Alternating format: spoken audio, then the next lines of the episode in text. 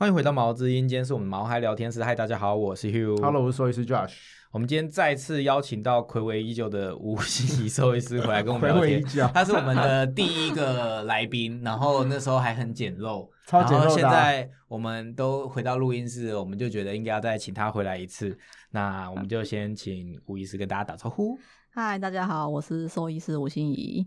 我要讲一下，就是上次，哎，你说什么？不是打断你，我真谢谢两位再度邀请。我也是很开心你愿意再给我们访问。真的，因为上次在是在我家录，然后碰到九年一次的庙会大对拜拜我的妈呀，那个鞭炮声我们要一直中断，一直中断，每每一个来宾，我们都会跟他讲说，你很幸运，我们现在在录音室，因为我们第一集在那个 对，每个来宾都刚刚说，大庙会的时候录音，第一个来宾很可怜。所以我们一定要弥补一下吴医师，所以我们再次邀请吴医师来跟我们聊天了。那今天我们要请吴医师来跟我们聊老年动物照护，因为吴医师，你是不是有养老狗？对啊，是多老的狗？你不是养老狗啊？他从就是小 从小养我意思是。说，你家现在还 从小狗在还是在就是经历过这个过程啦，就是你现在正在经历嗯这段过程，然后现在应该也是一只老狗现在所拥有的已经不在了。哎不是还有一只吗？另他有外 update，他有 update，哦，不是还有一只，只吗？就是其实是我真正名下的狗已经去当小天使了，这样。呃，但对，是其他还有其他老狗嗯是就是同住一起的，可是不是挂我名下。分那么清楚，我想说都分啊是一起没有，跟你说一定要分这个哦，所以这是国外的概概概念欸。没有，我觉得该分啊。你最后的决策其实是哦，嗯还是原始的主人要决定就对对了。对虽然说一起照顾，可是台湾很爱小孩子养，然后结果是爸爸妈妈在顾。对，然后最后要做重大决策，大家一起推来推去这样，或大家意见不同。我没有想过，我没有想过这个问题耶。我以为就是一个家人里面养的狗，就是大家一起照顾，然后如果要做什么决定，就是大家一起决定。但是对你说对了，就像是连我们嗯吃饭都要决定很久，如果这种重大的决定，好像也是会更困难哦。我觉得这个有点像那个家族长辈最后的时候，常常就会不太愉快，有点类似。哦兄弟姐妹大家 对，大家都是为他好啦。就是狗，如果你讲到这个方式，我有想到，但是所以吼，虽然说离题啊，就是自己要做为自己未来做好决定很重要。对 人人的部分可以这样子啊，可是狗就真的没办法，你要帮它决定。啊可是我一直说，人真的要做好自己的决定，让人家知道。对啊，我觉得，比方说你伴侣还是朋友还是室友一起的狗，就是互相照顾、互相玩都没问题。可是最后那个，比方说重大的医疗决策，嗯，或是很现实重大的钱，就是主人要出。哦对对，这个其实是蛮哦蛮现实，可是我觉得蛮重要的考量。好。嗯，没想到一破题就这么的沉重。啊好，那我们来讲讲啊，讲讲你的那个老年动物照护几岁算老？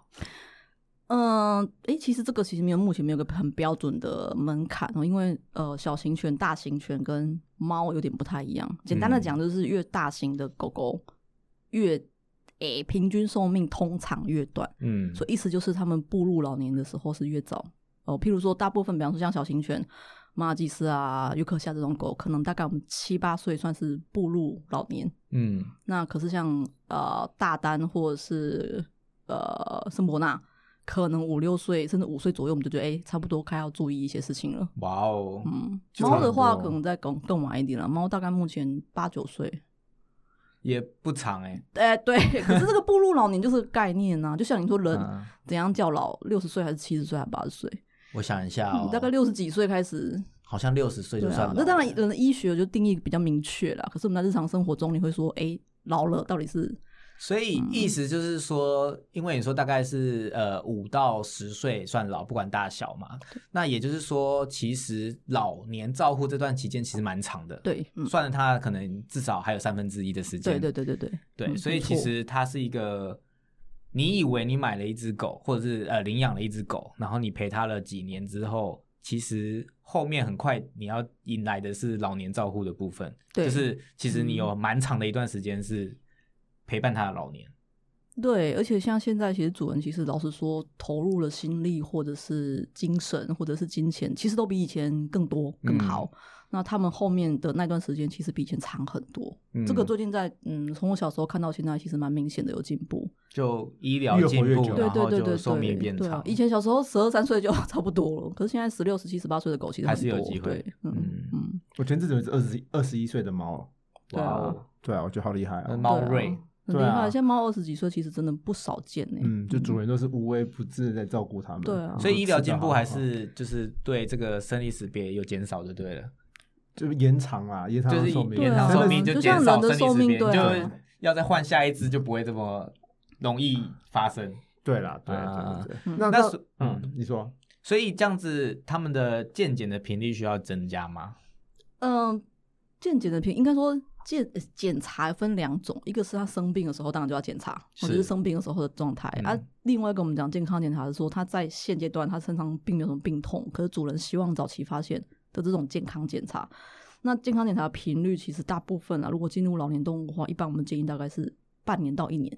那半年到一年就范围就很大、啊，你知道半年还是一年？对，那其实我我个人这个其实一样没有标准答案。我个人的建议通常会是几个概念。第一个，诶，他现阶段有没有一些慢性疾病？嗯，比方说他本来就有在看肾脏或看心脏，那他全身健康检查，我可能真的时间就会缩短，也许四个月，也许六个月。哦如果他都很好，那你选择一年一次，我觉得 OK。这第一个事情。第二个事情是，这个动物对做健康检查会不会非常抗拒？哦比方说，有些猫一出门就是飞崩溃杀人，或者回去就不吃不喝三天，反而让它更对，那我觉得这个可能会主人讨论，也许要给一些镇静的药物，嗯。或者是也许是不是不要这么常带出门，嗯。或是在家里可以观察一些指标，再决定要不要做一些检查。嗯。那再来就是一个蛮现实的考量，就是主人口袋有多深。嗯。对啊，就像我们去，诶、我们自己如果做健康检查，你会有什么半天、全天、三天两夜套餐？人的很贵耶，三天的两夜套餐是什么有啊？啊，有啦买什么就什么都要鬼都做啊。对啊。对啊，所以其实财力一样，因为动物就是没有健保嘛，所以主人如果他今天只有五千块扣打，你要逼他做到一万二，每年来做一次，我觉得可能也不是那么理想。哦，那我刚刚想到一个问题耶，那所以一般是多久做一次健检？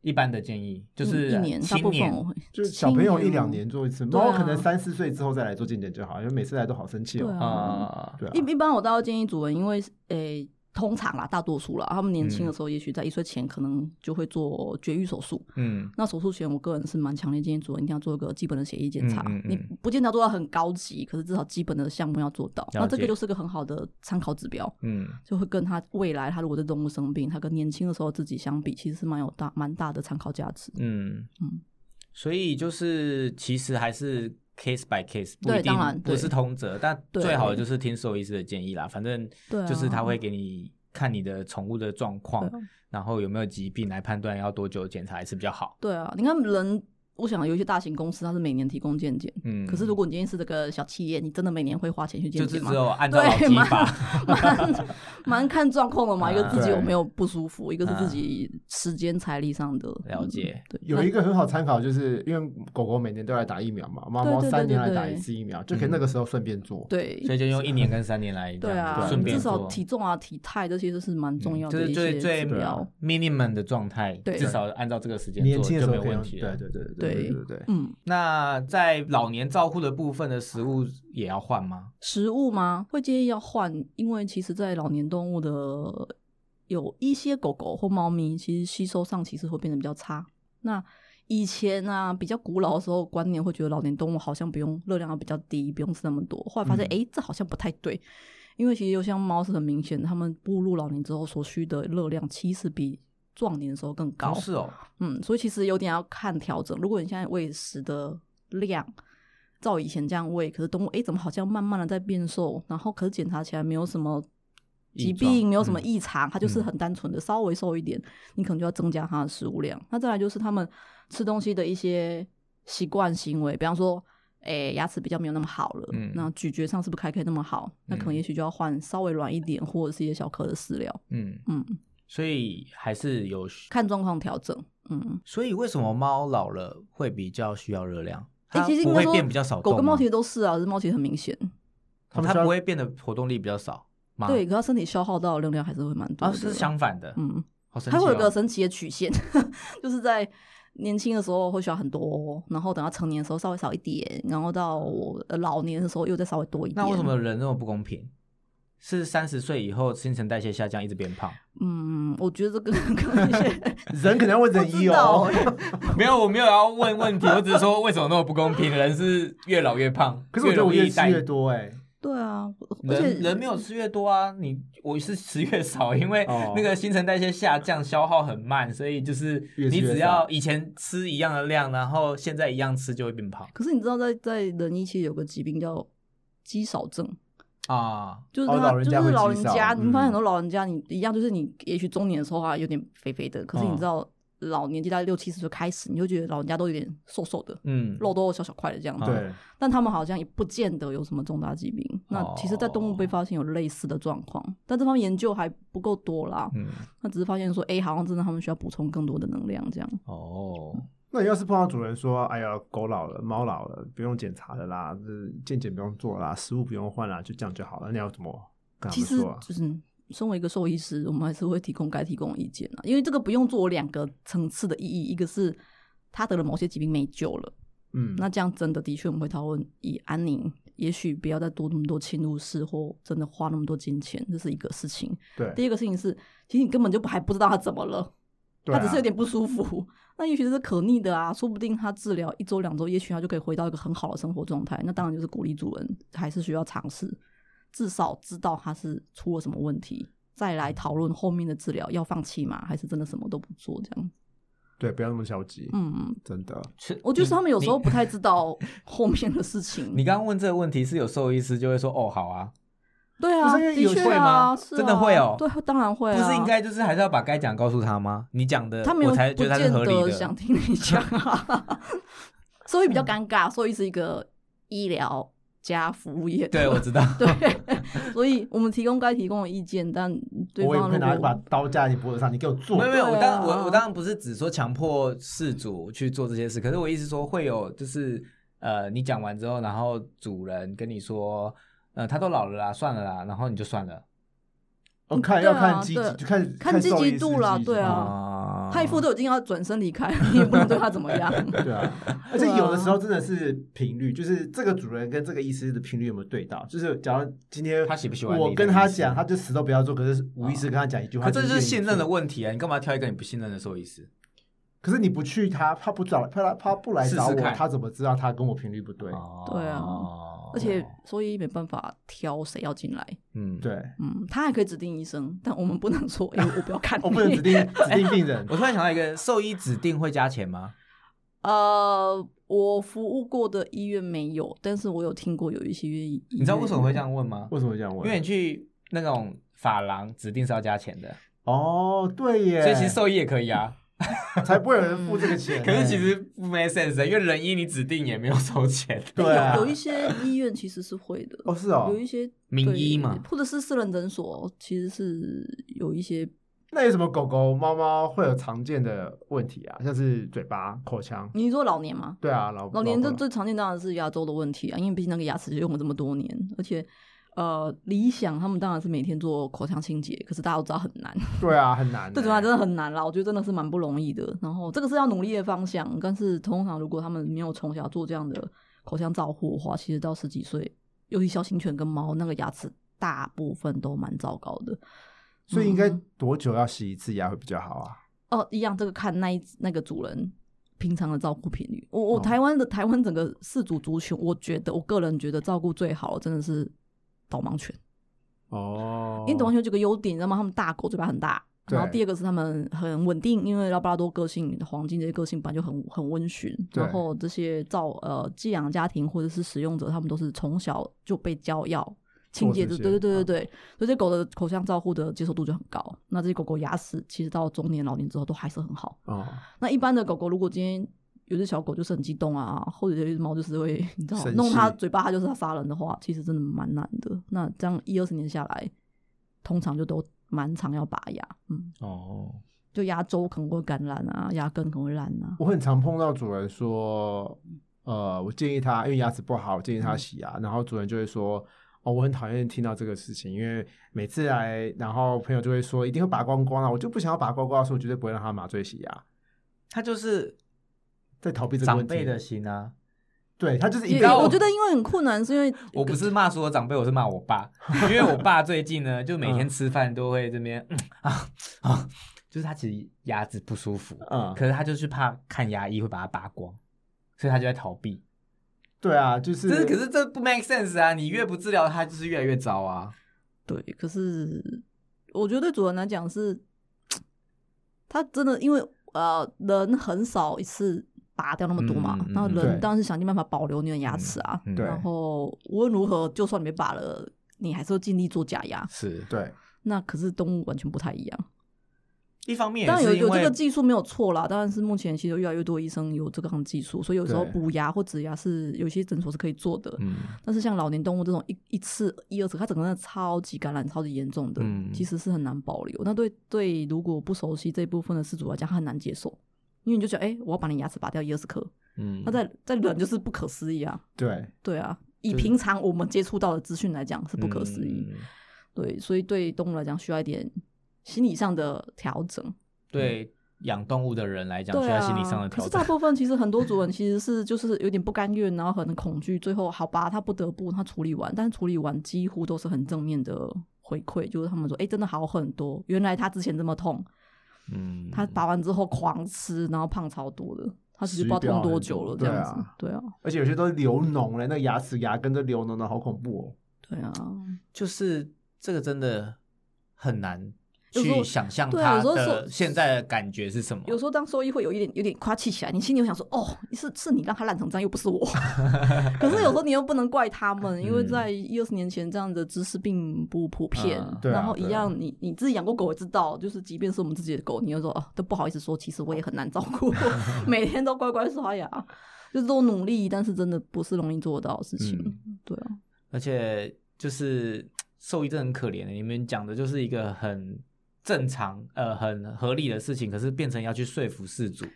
对啊，我我觉得也不能讲可怜，我觉得是兽医师跟事主之间的，因因为毕竟我们是服务业，专业加服务业，对，人家想要讲的是专业，所以知识当然一定有某个程度的落差，嗯可是也不得不承认，其实二十年来台湾事主真的进步很多。嗯，其实很多很多时候的事主主动来说要弄牙齿，是他看得到网络上的一些讯息，嗯所以其实是有帮助的、啊。饲主之间的沟通，我觉得对整体的医病关系，其实某个程度是有帮助的。嗯，像我们为了 podcast 而努力，就是让大家获取更多的知识。对啊，真，的真的。嗯对啊，好，那那个像刚刚讲到肌少症、肌少症，嗯他。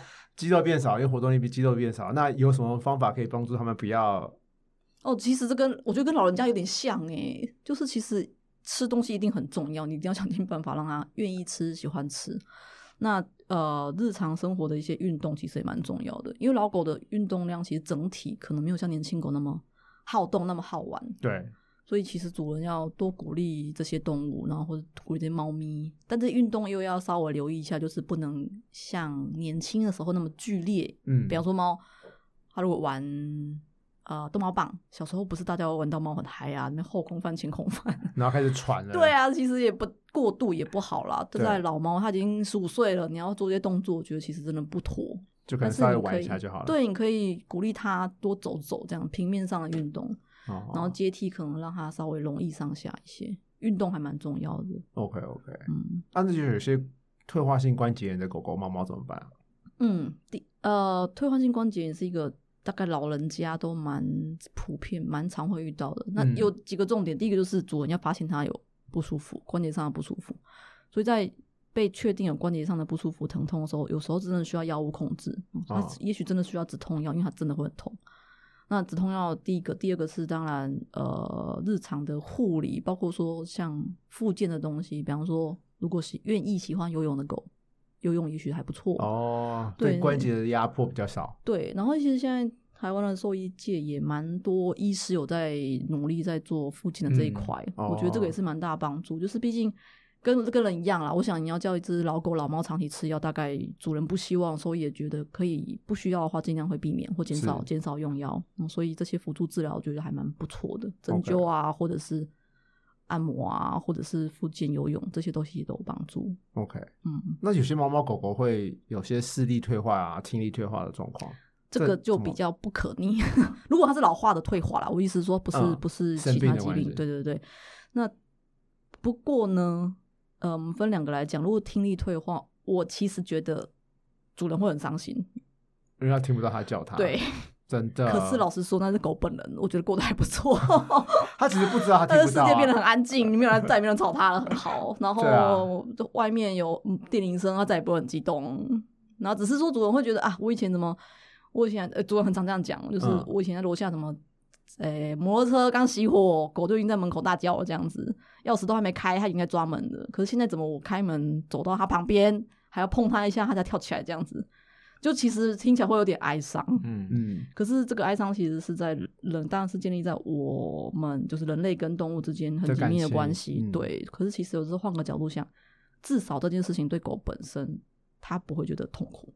哦，嗯，就是你慢慢的听不到啦主 狗并没有觉得听不到你讲话 怎样，对，它不会有沟通上的障碍啊。就是跟人类好像不太一样。不太一样然后我想过，我刚刚想到的是，呃，视觉呃视力退化，我还蛮能想象。所以动物的听力退化是很普遍的吗？很普遍，其实很普遍。我没有意识到这件事、因为我不知道它听不到，所以主人最常讲的就是他现在怎么都开门都不理我，这是非常非常常听到的。就是蛮常发生常在老年发生宠物身上而。且动物越活越久，所以越越来越容易碰，到哎这个。奇怪，，今年怎么不怕打雷了？今年雷这么多，啊突然怎么哎，他以前都很怕，打雷啊，怎么今年或者是过都不怕了年鞭炮很多的时候，他就没感觉了。，对，然后是你叫他，他也没有像以前那么灵巧。嗯，以前就罐头开的声音，它就会跳起来，怎么现在好像反应没那么大？它会发生在很老的时候，还是进入老年就有可能有每一只？动物其实不太一样，嗯这跟人你什么时候要出现老年性听力退化嗯不太一样但是越老当然是越有可能。哦我的狗大概十十三四岁吧，开始就越来越觉得哎，没有像以前那么灵敏了。嗯，就听不太到了。对，还是听得到了，但是没有哦像之前那么。啊，有有一些狗的确，有一些狗会完全听不到。对你就是在做旁边一些测试，它听不出来。哦嗯，那为什么有些狗狗、猫猫，它们年纪大了会变得油，很油，毛发变得很很油然后变得很粗糙，尤其是猫，哦，就这有几个事情哦，这个在在猫哎，几个一个当然营养状态，这一定要先确定是不是都很完整这样。嗯第二个是，那要先确定这只猫有没有其他不舒服，因为猫蛮常会是一种，它只要有一些疾病，不管是慢性病或是疼痛或者是内分泌失调，它可能就减少理毛。嗯，那猫爪一旦减少舔自己的毛，整理自己的毛发，其实毛就很容易就变得很长长，这样一束一束。对，那有时候其实是呃某些地方痛，比方说他们的关节在不舒服的时候，你去你主人也去整理那边的毛发或梳猫，也就生气，然后猫可能自己就不太会去舔那边的毛，所以猫咪出现毛发变粗糙、变油，其实可能会这个暗示你哦也许帮它该留意一下身体有没有什么状况。对狗狗会这样子吗？狗狗不理毛，所以没差。对，可是毛发的一些呃蓬松度、光泽，其实都跟整个身体的健康是蛮有关系的。对啊，这有点，这有点像一个诶、生病的人，病人如果他的疾病是相对比较严重的话，你很难期待说他头发会多么的光泽有亮丽。病症嗯，哦，但他不见得，他不见得直接告诉你他是什么疾病，我只能说很多身体状况会影响，需要会影响毛发的状态，是真的。嗯，那狗狗，尤其是狗狗老了之后，就是早上就是都一肿一块、肿一块、肿一块、肿一块，那种像肿瘤、脂肪瘤之类的，主人要怎么嗯分辨这个肿瘤是严重、很恐怖的，需要摘掉？什么是啊、哦无所谓？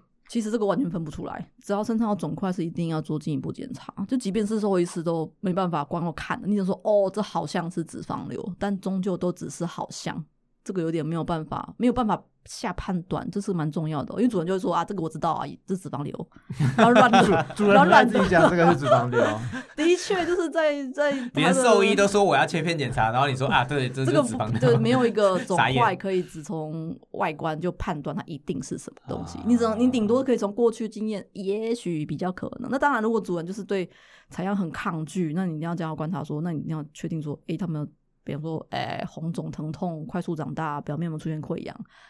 但再强调一次，这些都不能判断它是这只是个指对标。嗯，即便是有某些恶性肿瘤，我们都遇过在身上的，哎、它很多年了、诶，它都没有变化，可是它其实是个恶性肿瘤，这个是有可能发生的哦，所以不能从外观就直接说它是不是肿瘤，或者是是良性还是恶性的，嗯嗯我上礼拜碰到一只动物，它就是肩膀长了一个很像脂肪瘤的东西，然后就跟他说，无意识说这些东西。那他说，那我们就做做看那个 FNA，就搓搓看，做病理，看起来像脂肪，可是搓出来结果是 MCT，那个巨大细胞瘤、是巨大细胞瘤，就是肥大细胞瘤，肥大细胞就就是天差地远的两个事情，对啊，一个是极良性，一个是极恶性的东西。所以还是要做检查，嗯很重要。对啊，重要就是这样子。对，而且他身上可能有三四颗，可能有一颗是不一样的东西，所以不见得好几颗，尤其是你其实这种大狗你只，要是很多颗，其实你要确定的话，是每一颗都应该要做采样。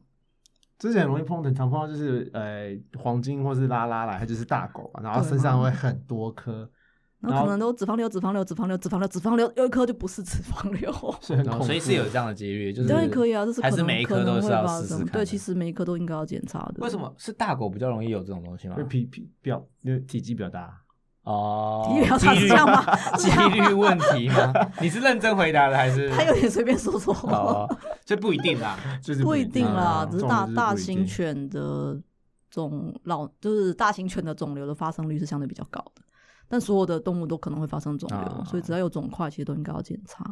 所以很重要。对啊嗯。然后老人家还有一个重点就是失智，对，失智真的很令主人伤心。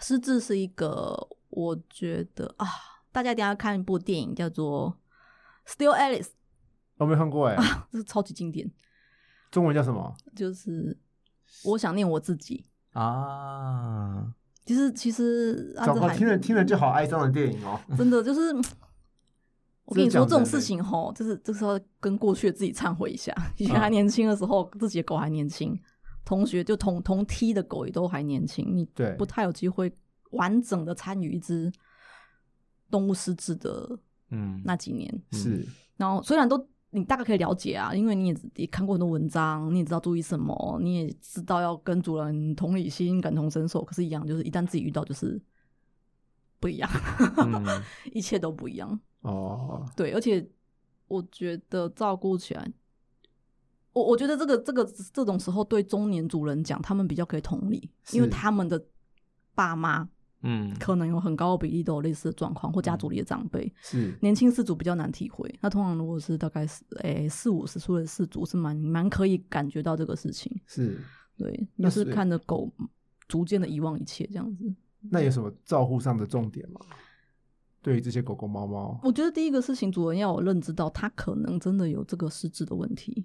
那只是失智真的很难，我觉得在动物有一个诊断上的瓶颈啦，因为动物狗狗不会讲话嘛，狗狗猫不嗯讲话。对那可是，在人的评估上，讲话是个很重要的，你知道？指指标标对，但是在动物没有这件事情，所以其实你只能从它生活上去判断。那失智有个蛮重要的事情就是，诶、正常的老化跟认知功能障碍其实不太一样。什么意思？认知功能障碍是个疾病，对可是老化是一个自然的事情。对。可是自然老化就像老人家，不是每嗯个人都会得老年痴呆啊。对对啊，对啊，对啊。那有时候你很难很难很难区分，你也很难让主人理解到说他不是只是老了，他可能真的有这个，这是一个疾病。哦对，，那比较遗憾的是，这个疾病其实又不可逆，对，所以你光是要辨认出来就不是那么容易。那我我一直印象很深，因为自己是自己有这样的背景，是我一直记得我第一次发现我的狗有类似的状况的时候，大概是那你十二十二岁，怎么看出来的？它因为我的狗这个很稳定的一只狗，它就是呃，我走到哪个房间，它一定跟我在那个房间，它不见得会靠着我，但是它跟我在同一个空间。哦，嗯，就是我在客厅看电视，它就一直坐在客厅；我去书房念书，它就一定会来书房。然后有一天我在床上，我就是我忘记在干嘛，玩手机、啊、听音乐之类的。然后我突然看到我的狗站在房间正中央发呆，哦，这个是个非常不寻常的事情，就是狗不太会有对着空气发呆 的这种。猫很爱，可是狗不 爱。对，狗通常都是一定有什么事情啦，它要么嗯在打盹，要么就是在舔舔自己的脚脚缝，他一定有或者是在找的找一件事情那所以这只狗，哎何况这只狗是我从小养大的啊，它过去十二年来从来没有这样。它当那天突然就，我们应该在房间里就是给它一个呆名字，掉。就是你可以直接讲他的名字，就不用说我的哦狗。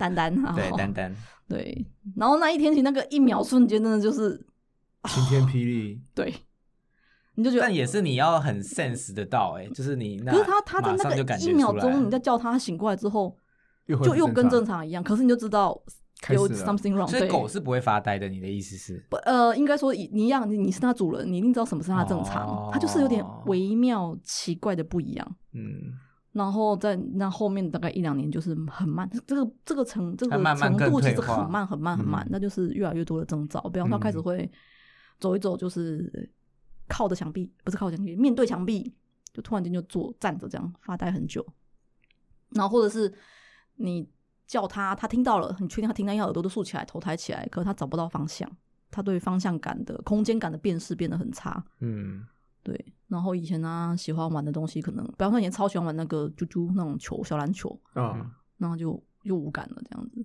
然后他以前是非常喜欢跟别的狗玩的，可他就越来越跟别的狗就是越来越没有互动。嗯他还认得你吗？些他在最后晚年的一年应该是不认得，不认得你，嗯那要怎么跟你在同一个空间？他就就是再也他过他没有拉的，没有后来就他就慢慢的他就不知道我是谁了，然后后来他就不会再跟着你了。所以他就在家里，可是他不认识你。对然后你喂他吃饭也是 OK，然后去靠近他也 OK，但是他就是对没有感觉到你，对，可是你抚感觉摸他，你看他的表，他的脸部的表你是谁情，他还是有 enjoy 那个抚摸，但他已经分不出你是那个主人了。说其实这个对这个对伤主人真的是很 很冲击啊耶的的事情，对啊。真的，哦，我可光用是这个听说听你就把它想成就是你你你看过很多你知道一样家族长辈嗯步入痴呆的事情，对然后把这个事情套在想象在你的狗身上，对，其实我光听你说故事，我就觉得得难过了。真的，这个真的是很难过。何况你是自己不能落泪这样。对啊，对啊，所以其实其实自己经历过这一段，你比较有，同理可以跟因为其实那个同理同理心是一个很奇怪的词汇，就其实很多事情你没有经历过，你是无法想象。我相信就像大家唱那么多失恋的歌，你在真的失恋那一天之前，你是不能想象那失恋有多痛苦。你还是开。心的唱失恋的歌。对啊，小时候真的不知道干嘛，就跟着你唱就好了。对啊，嗯然后实际经验过就是不而一样。而且是是照顾失智的狗猫，其实其实很多主人会面临的是 guilty，就是罪恶感，这么说跟因为你会照顾到会有时候会生气起来。哦，这个其实很多主人不敢讲，因为这是真的。就像比方说，你就算你照顾自己的爸妈，他卧病在床，你要急着上班，然后他可能因为失职，他乱发脾气、乱丢东西，然后其实跟照顾小孩一样啊，还是你会生气啊？一点类似。嗯可是你知道，他明明就你心里明明知道他生病了，他不是故意的，嗯他也不是故意要捣蛋。嗯可是你你因为生活上的，我就是一定要出门上班了，我就嗯来不及了，什么时候的对，然后你就会开始情绪就会起来。然后其实当情绪过，你又很难过，你就觉得天啊，我怎么会？我怎么这样对他？对我怎么会？你说你没对他怎么样啦？可是你只是只是 emoji，我干嘛跟他生气？他又不懂之类对，的。那他明明生病了，他明明就没有多久了，嗯然后怎么没办法再更有耐心一点？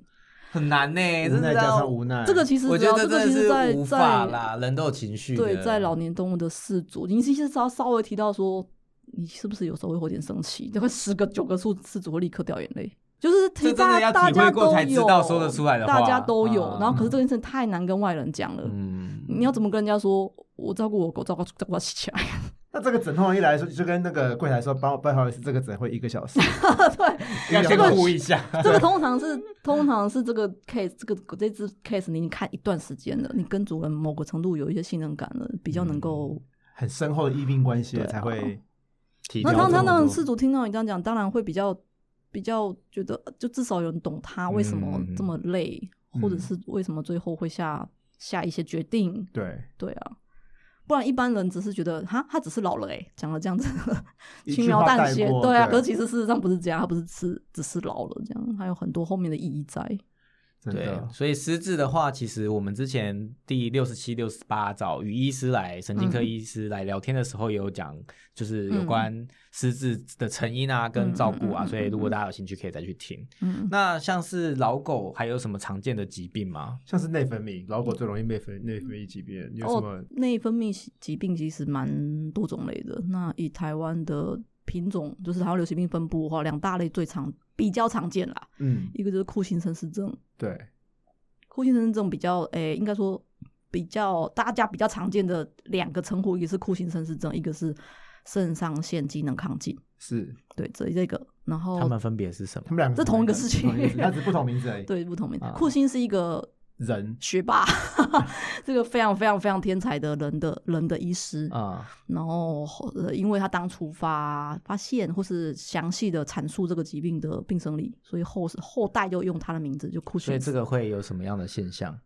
呃，因为他是个内分泌疾病，所以他分泌出了这东西影响到全身，哦所以其实他在大部分的罹患这个疾病的狗狗主人比较常看到就是会很好吃，嗯，很喝很多水，尿很多尿，然后肚子可能会变成大大的、胖胖的，哦，然后毛发变得比较没有光泽，或是毛比较长不出来，嗯，然后肌肉比较无力，这个是比较典型外显的征兆，就是主人看得到的。这是可以治疗的吗？这是可以治疗的，只是这个比较遗憾。呃，库欣生症还分好几个类型哦，那有大部分的类型是无法根治，或者是可以根治的治疗方式在台湾做不到。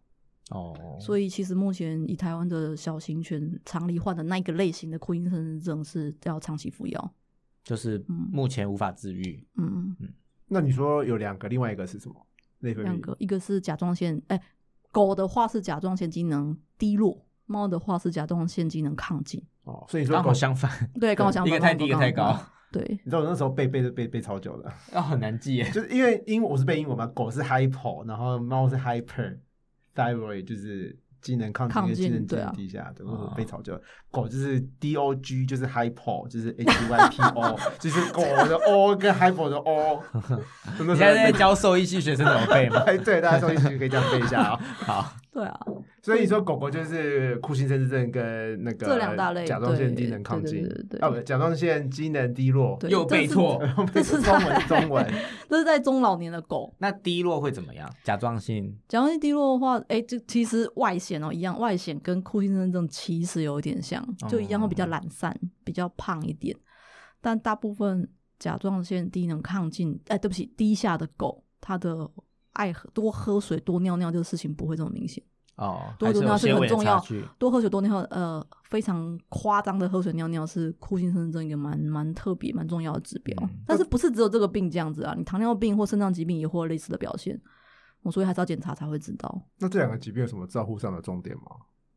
这两个疾病，诶，这两个疾病有点天差地远，所以照顾上重点很不一样。好，那先讲第一个。库欣生症的话，它的疾病的成，因为它疾病的关系，狗刚刚讲会非常好吃嘛，所以很重要就是千万不要让它吃到不该吃的东西。或者是主人就要控制。那主人控制的话，呃，狗就会觉得，哎、我没吃饱啊，很饿啊，它就是搞破坏啊什么的，所以这是一个事情。第二个事情是因为它多喝水、多尿尿是生病造成的，不是它故意的。但有的主人就会觉得，哦哎、你是不是故意的多喝水、乱乱尿尿他就不让它喝水了，所以不喝水之后，哦狗当然就生病会更更严重。严重对，所以这个是要注意的事情。那当然就是吃药了，吃药是一个这疾病库欣生症的这个疾病的难度在于诊断。它前面的诊断其实有一点复杂，它不是说我验一个血检数值一次就知道，它可能嗯要合并整个外显的表现，然后影像学、血液学、尿液学，甚至有时候综要做好几次，对，嗯还有内分泌的特殊检查。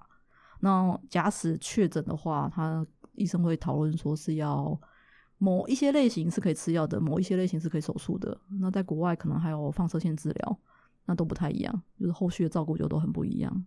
那甲状腺低机甲状腺机能低落嘞？低落的话比较单纯，大部分就是补充甲状腺素就可以了。嗯对，但这两个疾病会被影响，甲状腺库欣肾失症会影响甲状腺的表现。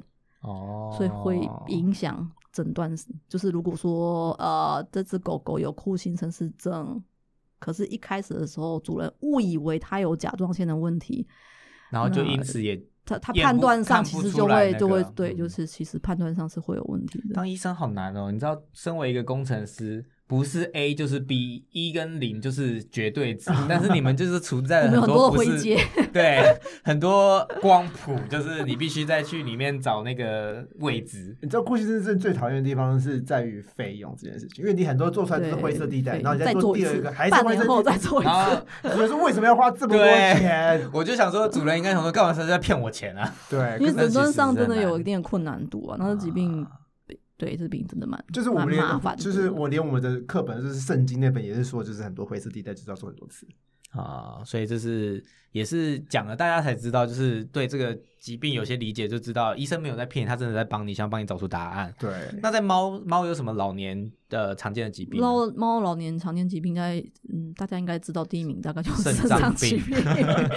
大家都知道。对啊，就想我的大概大概台湾四主也大概都蛮常听到的啦，甚至很多猫主人自己家就是一堆就是肾脏有状况的猫。那肾脏状况的猫要怎么知道它？哎，好像有肾脏状况了。哦，一样，他们会变得喝水尿尿很常会变得多，诶，怎么最近猫砂用特别快啊？怎么猫砂快？怎么以前一天三块猫砂快，怎么现在一天五六块或者更多？嗯，然后喝水的水盆怎么水变少，少的很快？哦，这是一个事情。第二个事情是会消瘦。他们在肾脏病的早期，就是诶，一样都有吃，都有吃，都有吃。对那可怎么越吃越瘦？然后一样毛发会粗糙、没有光泽这样。那你有没有发现，这讲的跟刚讲的老 老猫不是很像吗？对不对？对所以其实很多时候他们的外显特征会，你如果不够细心，不见得早期就看得出来。但是这个是血检看得出来，所以嗯呃，定期健康检查还是有帮助的。当然，对啊，嗯只是肾脏疾病比较遗憾，就是肾脏是一个很特别的器官，就是它要损伤到一定程度，才有感觉，检验才验得出来，哦所以通常都暗示你说这个已经到了中后期了。所以验出来的时候，其实也就是没大部分是一段，也不能来不及啦。你开始介入治疗，他们还是可以有一段很、不错的时间，这个时间可以蛮长的哦、嗯哦所以肾脏疾病还是要我还蛮好奇，为什么猫一很常有肾脏疾病？这个是全世界都都想知道的答案，没有前答案目前没有人知道为什么。啊嗯因为我真的还蛮常听到 Josh 说，今天又有肾脏指数非常不好的猫，就是真的很多哎、天是就这有各种各种假说，但是目前都还还在研究中，没有没一直有有人希望可以找出原始的嗯病因，可是只是现阶段好像都还没有。没有答案。对啊，有人一直一直觉得是一定有什么奇怪的病源没有被查出来，或者是什么奇怪的进入一个纤维化啊、什么氧化啊什么的。好难哦，希望科技可以赶快救救猫们。对啊。好，那还有吗？好，那刚刚猫咪的内分泌，你讲诶，hyperthyroid，就是甲状腺机能亢抗进啊嗯对，是还有其他常见的内分泌疾病吗？猫咪身上？猫的话，甲状腺机能亢进应该是最常见的啦，然后哦偶尔也会有猫的糖尿病，它也算是内分泌疾病的一种。对，那糖猫的糖尿病就不限于老猫，它们在年轻、中年、老年都可以发生。那如果比较比较专指是老年猫咪的话，那甲状腺机能亢进是最常见的。它为什么表现啊？一样销售，每一个多都一样多。尿销售毛出不好啊。不过有个特征哦，嗯它跟肾脏疾病有一个蛮不一样，就是甲状腺机能亢进的猫会吃很多食，对，这是个蛮重要的特征。可是甲状腺机能亢进的后期可能会影响其他器官，它可以影响心脏，然后造成心脏后续的事情，也可以影响呃血压，会变成高血压。那在时间更久，它可以让肾脏也开始受影响，所以它影响蛮多东西的。那这几个疾病也都会互相有影响。嗯，内分泌真的很讨厌，内科博大精深啊，真的。对啊，刚刚听了这一段就觉得哇，内科真的好难判断啊，就是有很多不同的呃，刚刚说的光谱，就是不是绝对，没有说你按照方法做就一定会成功。对啊，对对那甲状腺机能亢进有什么主人一定要注意的事情吗？或者一定要做的事情，或者一定不可以做的事情？就他暴饮暴食，一定不要让他暴饮暴食。呃，其实他们都需要药物的介入。对，哦那甲状腺机能亢进的治疗其实分台湾大概目前做就是口服药物啦。那其实通常猫只要愿意吃药，大概效果都还不差，只是都一样，就是 case by case 要追踪。哦，那国外比较好，国外有碘一三一的治疗，对为什么台湾都没有啊？因为那是放射线哦，台湾放射线国家下面是这是国家。点一三一，它就是放射线，就把那个打掉，把那把什么打掉？就是它是去甲状腺细胞，哦对对对，这个这个有点，它是一种放射线的治疗，所以它会需要放射线，所以放射线是是一个呃国家管制的东西。嗯，那流程上申请有一定的流程，可是我最近我好像听说台湾有医院在做，但我不是很确定。哦，但是但是大部分是没办法拿的拿得到这样的治疗治疗流程，对你知道那那个做这个放射线治疗的猫的大便都是那个呃一那个那叫什么？放射线物质，放射线物质，对。所以要特别处理，不能随便。他住院住了这么久，他会住院住很久，嗯，然后住院回家之后，那个大便主人还要带回来给医院，然后对因为要医疗废弃物处理，不是医疗不是放放射射线废弃物。就是跟核废料的意思是一样的。对，也也没那么严重啦，但是 是有点类似的概念。是类似，它不是医疗废弃物，这个在、这个哦在呃美国、北美、欧洲应该也有啊，就是其呃国外可以做的国家其实是其实是蛮主要的治疗手段。嗯，啊因为它对医疗容易，不用吃药。那如果可是因为台湾做不到，所以台湾目前还是以吃口服药为主。那口服药就是终身服药。嗯，了解，还是需要在可以吃药治疗的都是好事，不像肾脏病吃药也治疗不了。就是只能维持延。长延 缓对对，延缓对延缓啊。延缓。今天说了这么多，就是老年照护的重点，就是就我们刚刚开场讲的，就是其实呃，你养一个宠物，你要面对它老年的时间，可能是它的三分之一，所以不是只有开心的那前面的青少年、老年的老年的照护，其实是你一定会遇到，然后尤其是现在医疗进步，而且可能会更延长，嗯所以就是呃，希望这一个这集节目可以对大家。有心理准备，如果你还是 年轻的狗猫的话，你会知道你未来会遇到非常多的状况。所以又回到老话一句，呃，你要饲养一个生命，不管是狗跟猫之前，你都要想到你有的不是只有陪它玩，它陪你而已，还有很多你要准备的金钱、时间跟精力。呃，你有可能会因为它看不到你而 guilty。然后你有可能会因为你跟他生气而难过，所以就是有很多很多你要必须先做好心理准备去才去做这个呃买很简单，有钱就可以买，但是你买之前你需要想到的事情其实非常多。那今天就谢谢吴医师跟我们分享谢谢老年照护的须知，那希望对大家有帮助。我们今天节目就到这边，拜拜，拜拜